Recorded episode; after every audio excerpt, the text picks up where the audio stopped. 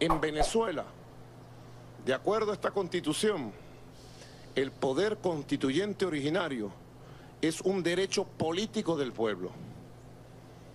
Es un derecho humano.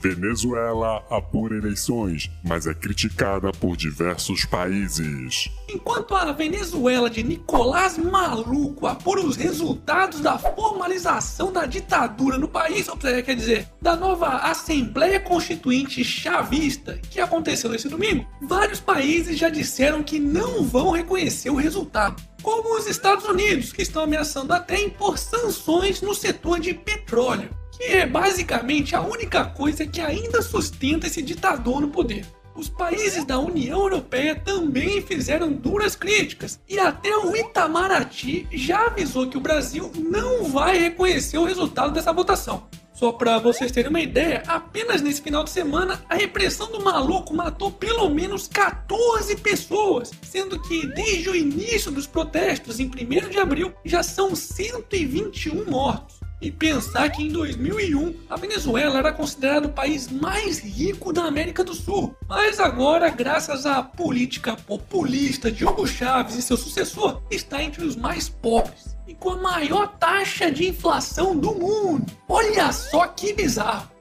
Em 2013, uma nota de 20 dólares comprava 629 bolívares, que é a moeda venezuelana. Mas agora, cerca de 4 anos depois, os mesmos 20 dólares compram quase 200 mil bolívares. Tá de sacanagem, né, maluco? E o pior é que tem vagabundo no Brasil batendo palmas para essa ditadura. Aliás, a fraude na Venezuela tá tão descarada que nem mesmo o próprio sistema que registra a participação no referendo foi capaz de reconhecer o Maduro. E olha que o sistema de votação venezuelano ainda é melhor que o brasileiro, hein? Para vocês verem como as nossas urnas eletrônicas são um verdadeiro lixo.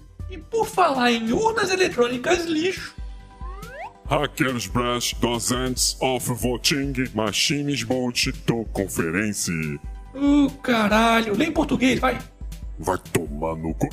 Desculpe, é. Hackers conseguem violar urnas eletrônicas em uma conferência de segurança realizada nos Estados Unidos. Em uma conferência de segurança realizada em Las Vegas, nos Estados Unidos, 30 urnas eletrônicas que foram utilizadas nas eleições norte-americanas, que, diga-se de passagem, também possui um sistema de votação mais seguro e moderno que o brasileiro, foram entregues nas mãos de hackers para que eles tentassem burlar o sistema. E não foi preciso nem de 90 minutos para que isso acontecesse. E depois vem a porra do TSE dizendo que a urna eletrônica brasileira é segura e que a utilização do voto impresso é uma medida desnecessária e cara.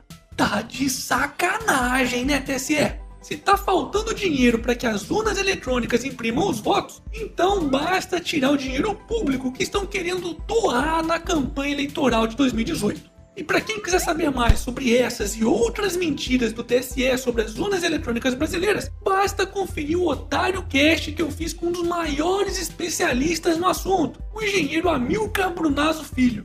Hashtag voto impresso já. Momento. Que canal do Otário, porra!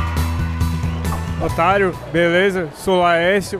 É, gostaria de agradecer você pelos vídeos, principalmente aquele do banco e dos correios e também do consórcio que é, ajudou meu pai. Bom, é isso. Agradeço aí pelo seu desempenho aí de, de cidadania como cidadão e é isso. E para finalizarmos essa edição, Deputado federal, tatua o nome de Temer no ombro. Mas além do mau gosto, ainda é falso. Porque olha só o desenho horroroso de canetinha preta desbotando. Falciane. Ih, ih, ué. Pega na mentira. Foda-se. E esse foi mais um Otário News com as principais notícias do dia. E aí, curtiu? Então se inscreve nessa bagaça e clica na porra do sininho para não perder nenhum vídeo novo aqui no canal. E claro, arregaça esse like. Ah, e não se esqueça também de conferir os novos produtos na lojinha do canal do Otário. Eu vou deixar o link aqui na descrição do vídeo. E amanhã, quem sabe, tem mais.